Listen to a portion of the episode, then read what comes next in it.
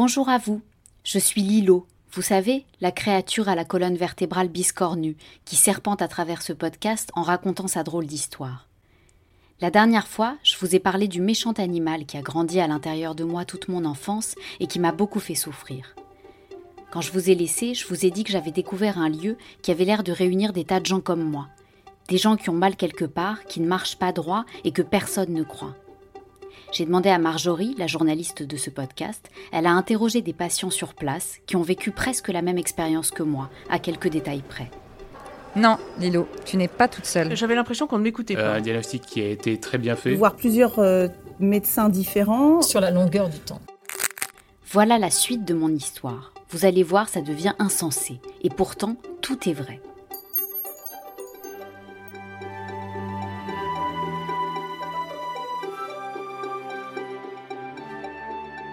Bienvenue dans Partenaires particuliers.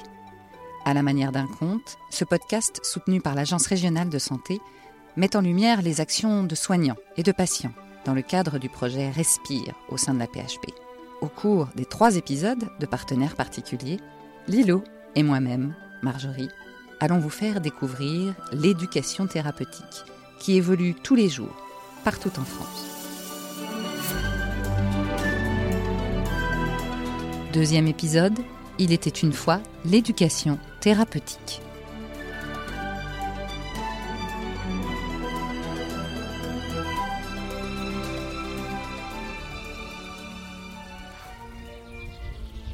Alors que je m'approche doucement, confiante comme sur un petit nuage de ce lieu qui semble paradisiaque, je suis arrêtée par une passante que je n'avais pas vue arriver. Bonjour, me dit-elle, êtes-vous une habituée des lieux? Je réponds non, je ne sais même pas exactement où je vais, mais ce qui est sûr, c'est que j'y vais. Je suis comme aspirée. Ha ha, s'amuse l'inconnu, il faut être initié pour entrer ici. Initié à quoi? Puisque vous semblez très pressé, me répond-elle, je vous donne la règle principale à connaître. Si vous êtes ici, c'est que vous avez mal quelque part, comme tous les humains, mais souvent les gens préfèrent ne pas en savoir plus et continuent leur vie comme si de rien n'était. Lorsque vous aurez traversé le jardin, on vous demandera de choisir entre plusieurs portes. L'une d'elles est entièrement vitrée, si bien que l'on peut voir tout ce qui se passe derrière. Vous la remarquerez tout de suite. Dans tous les cas, on s'occupera de vous, n'ayez crainte. Derrière chaque porte se trouvent des médecins sérieux qui ont prêté serment et à qui il importe de vous aider. Ils vous délivreront des mots-clés que vous devrez noter pour connaître vos symptômes et savoir les nommer. Ils vous donneront aussi des gestes simples à effectuer en cas de crise et souvent des potions ou des pilules à avaler pour vous soulager. Ça va marcher lui dis-je avec l'envie de lui sauter au cou? Certainement, mais cela risque de ne pas être toujours très bon ni durable, et surtout de causer d'autres douleurs, on ne peut pas prévoir. Ah. Et qu'y a-t-il derrière la porte vitrée? Celle-ci, c'est ma préférée, me répond-elle. Si vous la choisissez, je n'ai pas le droit de vous dire les aventures qui vous attendent. C'est une surprise. Juste un indice et un conseil. L'indice, c'est un chemin qui vous demandera un réel investissement personnel. Un conseil, soyez ouverte aux rencontres que vous y ferez, aux personnes que vous croiserez et aux épreuves qu'ils vous proposeront de relever. Ce ne sera pas de tout repos, mais l'expérience vaut le détour. Bon courage. Mais vous partez déjà? Oui, je vous laisse choisir seul, mais vous pouvez me poser une question si vous voulez. Oh, mais j'en ai mille Bon, je vais en choisir une seule. Que se passe-t-il si je change d'avis en cours de route Ne vous inquiétez pas, c'est un lieu qui est là pour vous aider avant tout. Vous pouvez changer d'avis à tout moment. Mais mon petit doigt me dit qu'on se trompe rarement. Je sens que vous resterez sur votre premier choix. Bonne route. Ça alors, Marjorie, je suis perdue. Tu as ouvert quelle porte, toi? La grande porte transparente ou une autre? Comment choisir?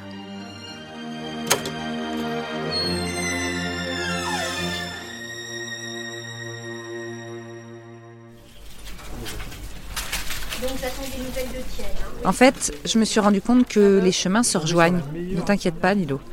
Mais c'est une question personnelle. hein. Si tu as envie d'être acteur dans tes soins, évidemment, prends la porte transparente, même si elle demande un peu plus de travail puisqu'elle mène vers l'éducation thérapeutique. Je peux t'aider parce que moi, j'y suis allée. Et j'ai vécu des moments forts où les patients et les soignants partagent leurs connaissances et leurs ressentis.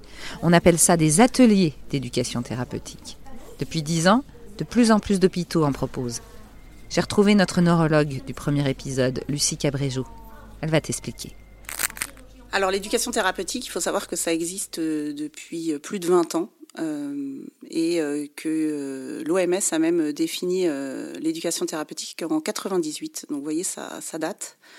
Donc il s'agit euh, de la mise en place d'un accompagnement dans la maladie chronique euh, qui soit personnalisé et qui permette euh, de développer les compétences des patients pour qu'ils soient plus à même et plus autonomes dans la gestion de leur maladie.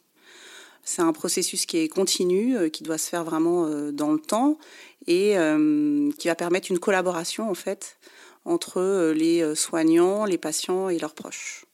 Donc ça, c'est vraiment l'objectif de l'éducation thérapeutique euh, qui est né finalement au départ euh, de la prise en charge du diabète avec euh, une volonté de diminuer les risques de complications de la maladie dans le diabète et surtout d'améliorer l'observance, ce qu'on appelle l'observance thérapeutique, c'est-à-dire le fait que les personnes prennent bien leur traitement tout au long des années de la maladie chronique, puisqu'on s'est rendu compte que avec le temps, les patients ont tendance à arrêter leur traitement, surtout s'il y a des effets secondaires importants, bien sûr.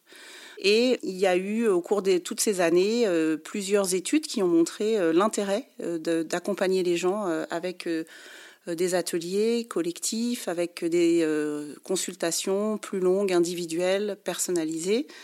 et qui ont montré qu'on diminuait de façon significative les complications dans certaines maladies chroniques, le nombre de passages aux urgences, qu'on diminuait même les coûts pour la société de la prise en charge de la maladie chronique.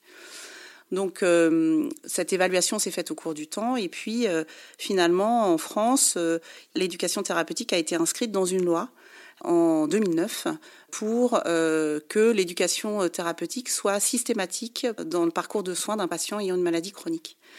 Donc c'est quelque chose qui est inscrit dans la loi. Et ça, peu de gens le savent. Donc c'est un droit. Donc euh, comment ça se passe en pratique? Déjà, il faut des gens euh, qui proposent des ateliers, qui soient euh, donc des gens qui sont formés à l'éducation thérapeutique. On ne fait pas du jour au lendemain de l'éducation thérapeutique, même si on est soignant. On doit apprendre, on doit prendre un temps de réflexion sur ces pratiques et souvent on doit même un peu accepter la critique d'autres collègues et des patients sur les prises en charge qu'on propose. Donc c'est pas forcément euh, très agréable au début, euh, mais euh, ça va permettre vraiment d'aller vers une amélioration de la prise en charge des gens avec une maladie chronique. Ce sont des ateliers donc qui sont construits où on va proposer des temps de réflexion. ce que je veux dire par là, c'est qu'il ne s'agit pas de faire un cours aux patients sur leur maladie, parce que ça, c'est pas très intéressant. Et souvent, de toute façon, maintenant, ils ont accès à beaucoup d'informations donc là, euh, l'objectif, c'est plutôt euh, de les mettre dans une situation de réflexion par rapport à leur situation avec cette maladie. Et du coup, ça devient beaucoup plus euh, pertinent et beaucoup plus personnel.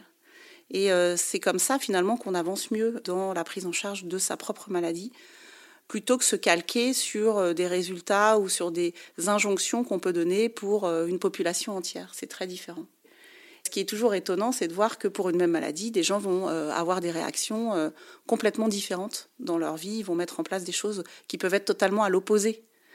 Donc c'est intéressant parce que ça ouvre le champ des possibles. Euh, on peut se retrouver avec une sensation d'être enfermé avec, cette maladie, que ce soit des injonctions qu'on se donne soi-même ou que ce soit les soignants qui font beaucoup d'injonctions, que ce soit l'entourage aussi. Mais euh, l'éducation thérapeutique, elle ouvre les portes euh, vers euh, d'autres façons de penser, d'autres façons de voir les choses.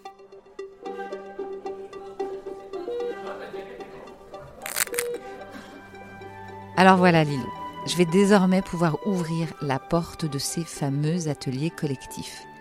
Les patients s'y racontent, s'y dévoilent pour essayer d'avancer ensemble, entre patients et avec les soignants dans ces ateliers thématiques, on parle du quotidien, de la maladie, de l'administratif, des rapports avec l'entourage, du bien-être, du retour au travail, de la vie sexuelle aussi. J'ai pu assister à un atelier sur la fatigue pour des patients atteints de sclérose en plaques. Bonjour tout le monde, merci d'être venu. Alors moi c'est Xavier, je vais avoir 44 euh, ans. J'ai été diagnostiqué en 2006-2005 à peu près. Donc aujourd'hui, euh, pour expliquer la fatigue, c'est euh, je me réveille à 5h, 6h, je suis déjà fatigué, pareil, j'ai un sentiment global de fatigue totale toute la journée, non-stop. Donc je pense que ça commence le matin et plus ça va dans la journée, mieux ça va en fait. Sabine, j'ai la SEP depuis 2012. J'ai fait une paralysie faciale il y a 40 ans. La fatigue, je l'ai, elle vient. Et si vraiment je suis fatiguée, je vais dormir. Mais je me dis, bon, je me réveillerai bien un jour. Hein. Puis voilà. Et un atelier sur plusieurs thématiques autour de l'attaque cérébrale, tu sais, l'AVC. Je m'appelle Jacqueline et au mois de novembre, je me promenais euh, dans un parc et je suis tombée deux fois en dix minutes, la jambe droite qui se dérobait. La deuxième fois, j'ai cassé mes lunettes, donc je suis rentrée chez moi. Donc ma fille m'a alertée je suis donc allée consulter le médecin presque une semaine après. Dimanche 9 février, euh, bah, j'avais préparé un bon repas, on avait bien mangé le midi.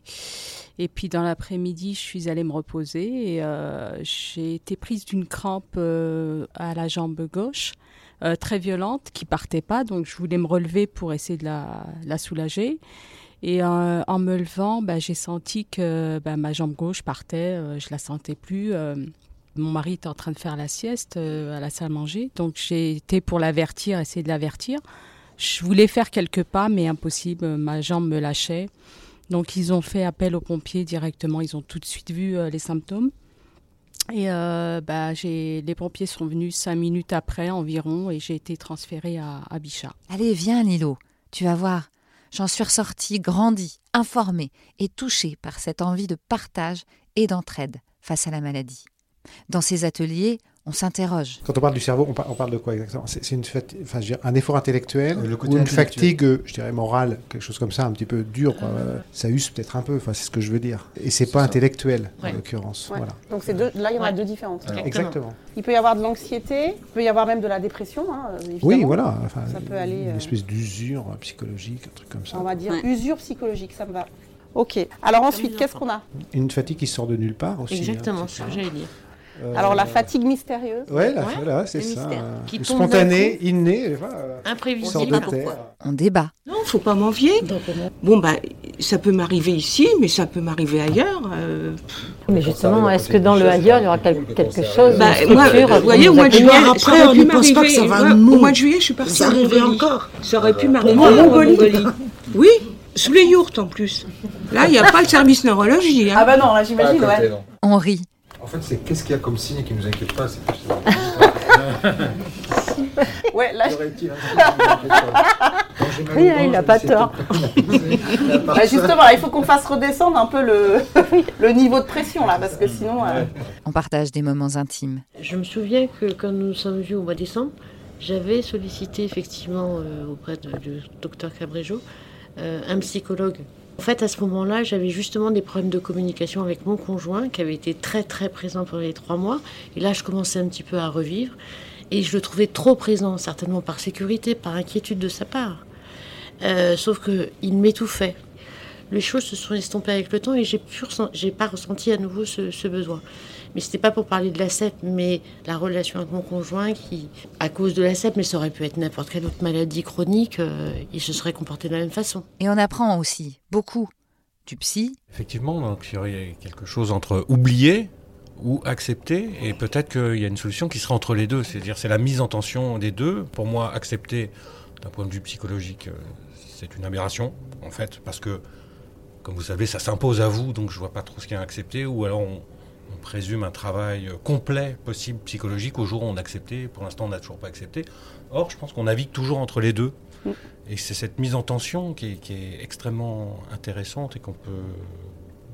Euh, qui est un point d'équilibre à rechercher et qui peut être l'objet d'un travail pour euh, trouver une place satisfaisante pour soi, mais qui n'est pas un idéal non plus euh, voilà, indépassable. Parce que quelquefois, dans l'acceptation, il y, a une notion d'idéal c'est-à-dire qu'on se dit, je n'ai pas encore accepté, euh, comme si à un moment on pouvait basculer dans une acceptation. Vous voyez, si, vous voyez, si je deviens aveugle, il faudrait. Vous voyez, il y a un moment, jamais je n'aurais le regret, jamais je me dirais, tiens, ma vie aurait été différente si je n'avais pas été aveugle, je regrette. C'est beaucoup demandé. De la sophrologue. Donc, grande inspiration et on souffle tout doucement et ça, ça câline le nerf vague et là on est détendu. Physiologiquement, ça fonctionne ça. Mais à l'inverse, quand on parle de ces fameux coups de pompe, Si vous ne pouvez pas vous allonger et faire une sieste de deux heures, il faut bien trouver une solution. Donc dans ce cas-là, vous pouvez faire exactement l'inverse. Là, pour se dynamiser, on va pouvoir prendre une grande inspiration, ça va faire du bruit, attention, et souffler très fort et très court. Ça donne ça. Et ça, au lieu de le câliner, ça le secoue. Alors attention, hein, il n'y a pas de magie. hein. On est d'accord. Un peu naturellement, quand on dit allez, j'attaque. Bien euh, sûr. Allez, hop, on y va. Euh, bien c'est quelque chose d'assez. euh, Oui. En tout cas, on a l'impression que ça nous donne euh, l'énergie pour faire ce qu'on a à faire. On joue même avec le diététicien. Vous me dites d'abord, bon, j'ai eu aucun conseil nutritionnel suite à, à mon attaque cérébrale, enfin en tout cas pas par un professionnel. Par contre, je suis rentrée, j'ai pas voulu manger mes harengs, par exemple. Vous, êtes, vous, enfin vous autres aussi, avez euh, modifié des choses ou pas dans vos, dans vos habitudes alimentaires Vous avez quoi Diminué la viande du coup voilà. Vous en mangez encore ou vous avez diminué complètement Vous avez arrêté complètement Diminué Pas, oui. Non, moi, je n'en mangeais pas beaucoup, j'en mange toujours pas beaucoup. Plus de viande Ah, rouge. ouais. La viande Vachement bon quand même. Vous avez changé d'autres choses, les autres Non, moi je continue à manger. Vous cochon, mangez comme, euh, comme avant. Même Bien. si je savais, comme disait, que j'avais du cholestérol, je mangeais toujours la mayonnaise, je, je- je m'en fous. Cette moitié-là, vous allez me faire euh, peut-être euh, ce qu'il faudrait manger, selon vous, l'alimentation équilibrée. S'il n'y a pas assez de cartes comme vous l'entendez, eh ben, vous pouvez vous mettre par deux si vous. Du pain de mie. Ça, c'est comme. Ouais, c'est- les photos sont pas toutes très claires. Mais alors, je comprends pas. Euh, Un repas équilibré. Un pour repas vous, équilibré. Bon, ça Alors, c'est équilibré, ça, ça, 0%, c'est bien. Ça, c'est Et vous, vous faites ce que vous mangez habituellement. Ça, j'en mange habituellement, ça. Ça, c'est des crustacés. Ça aussi, j'adore. Qu'est-ce que vous. Un seul repas, vous faites. hein Et au bout de trois heures, on ressort comme libéré d'avoir partagé avec d'autres qu'on ne connaît pas, mais qui ont la même maladie. On a proposé euh, les ateliers. euh, je crois que été intéressé dès le début. Elle m'a proposé euh, un accompagnement psychologique. J'ai pas été intéressé. Euh, ça ne veut pas dire que je le ferai pas. Par contre, euh, non, je n'imaginais pas les ateliers. Je trouve que c'est une excellente initiative. Euh, je trouve que ça donne beaucoup d'opportunités aux gens pour être moins seuls. Parce que j'ai parlé avec le type qui parlait de ses problèmes de sommeil également. Voilà, enfin, on, a une façon de, gérer euh, la, communication, etc. Et, je trouve que sans avoir besoin d'en parler, moi je n'en parle jamais, euh, et je veux garder de la distance avec tout ça. euh, je trouve malgré tout que c'est bien d'en parler dans certaines circonstances. Ça fait du bien.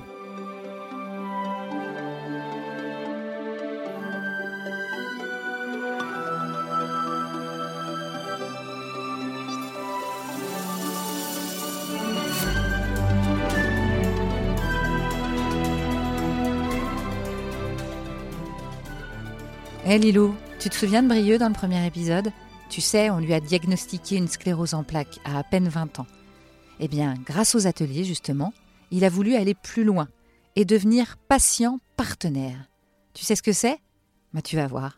Un concept qui ouvre bien des portes. Quand je suis venu au premier atelier, c'était euh, dans l'idée d'apporter un peu mon expérience. Et ce qui m'a euh, tout d'abord euh, très agréablement surpris et j'ai beaucoup aimé, c'est que très rapidement, ce sont les autres qui m'ont apporté beaucoup de leur expérience. C'est-à-dire, J'ai découvert des parcours de vie, des personnes tout à fait, euh, tout à fait charmantes, joyeuses, euh, qui, comme moi, s'étaient construites, avaient des, euh, des hobbies, des choses à partager. Donc, bah, j'ai beaucoup apprécié tous ces échanges, aussi bien de la part des intervenants que de tous les patients, et j'en suis ressorti avec pas mal d'idées, euh, déjà d'idées reçues qui étaient tombées, pas mal de nouvelles euh, idées, et puis, euh, puis l'envie de poursuivre. On n'est pas dans quelque chose de triste ou de lourd au niveau émotionnel.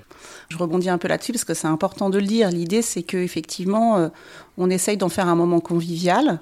où il y a des vrais échanges et il peut y avoir tout à fait des moments difficiles. hein. Il, y a, il y a parfois en, at- en atelier évidemment des gens qui pleurent parce qu'on est quand même sur euh, des sujets qui sont euh, lourds. Euh, mais ça reste très bienveillant et il y a vraiment une, envie d'être ensemble. Déjà, les sujets qui peuvent être abordés en différents ateliers sont assez multiples. Donc, je dirais qu'on a la chance, nous, à l'hôpital Bichat, d'avoir une, liste dans laquelle on peut choisir les ateliers qui nous plaisent. Donc, euh, du coup, j'en ai fait trois, je crois. Et bah, voyant que ça m'intéressait, j'ai eu la proposition de la part de, Lucie Cabrejo de, me former à l'éducation thérapeutique et de participer à la création d'ateliers. Donc euh, je l'ai fait euh, pendant, pendant euh, plusieurs demi-journées de formation qui m'ont amené à comprendre les buts de l'éducation thérapeutique, l'organisation comment créer une session, comment créer un projet. Moi, j'étais, c'est vrai, plutôt sur les questions d'acceptation psychologique, de, de, de, réflexion euh, sur, euh, sur se construire dans la pathologie. Donc à partir de, ces idées euh, et avec l'aide d'une philosophe qui travaillait avec nous, j'ai décidé de monter un atelier sur la philosophie et des concepts par exemple comme le bonheur. La philosophie comme ressource dans une maladie chronique, euh, c'est assez puissant. Hein. Mm. Euh, donc euh, ça, c'est des moments très, très riches qu'on a, qu'on a débuté.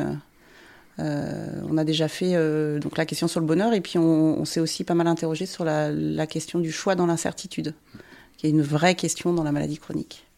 Oui, parce qu'en fait, dans la maladie, on a, nous, en tant que soignants, on a toute une connaissance liée à nos études, qu'on a apprise au fil du temps. On a ensuite euh, toute une connaissance liée à notre expérience en tant que médecin. Bon, je parle pour moi, en tant que médecin.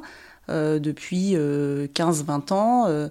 donc ça, c'est très riche, hein, c'est très, très important hein, dans notre construction de soignants. Et puis, en fait, il y a tout un pan de connaissances qu'on n'a pas, qui est vraiment le savoir des patients qui vivent avec la maladie.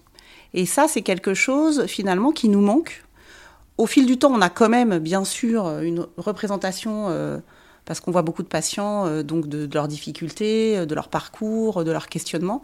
Mais finalement, tout ce savoir qu'on appelle le savoir expérientiel des patients, finalement, on le touche du doigt vraiment grâce à l'éducation thérapeutique. Parce qu'on se retrouve dans des situations où on n'est pas le seul à savoir en tant que soignant, mais tous les patients présents ont leurs solutions, ont euh, eu leur, euh, ont leur façon de, de, raisonner.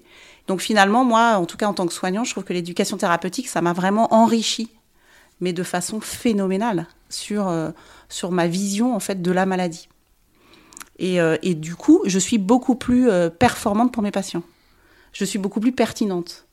Et, et, bien sûr, avec l'aide des patients. Et, et l'idée, c'est de, de, développer ce partenariat patient qu'on a commencé avec Brieux, qui s'est fait finalement très naturellement avec certains patients qui ont envie, qui ont un, peu la disponibilité, qui ont euh, euh, où c'est le bon moment aussi pour, euh, pour eux dans leur parcours et qui ont envie d'aller plus loin. Et donc on, arrive à construire finalement un partenariat de façon très naturelle, il n'y a aucune obligation, mais sur des, des, projets qui se mettent en place, qu'on a envie de mener à bien. Et finalement, l'éducation thérapeutique permet d'arriver à ça. Quelle aventure alors, à votre avis, quelle porte j'ai choisie? Je pense que vous avez deviné.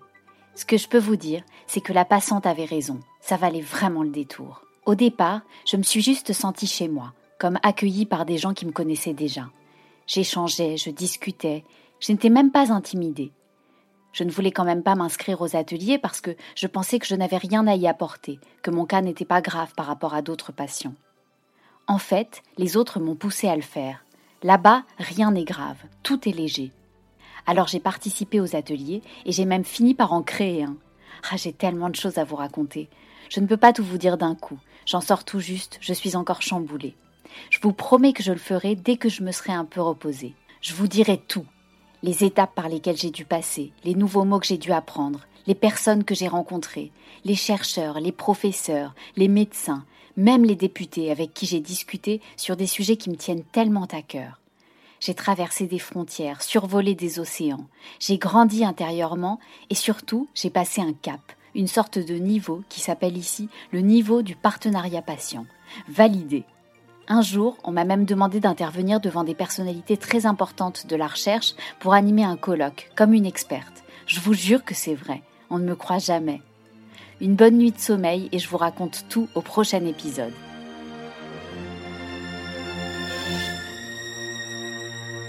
Une production Double Monde pour la PHP.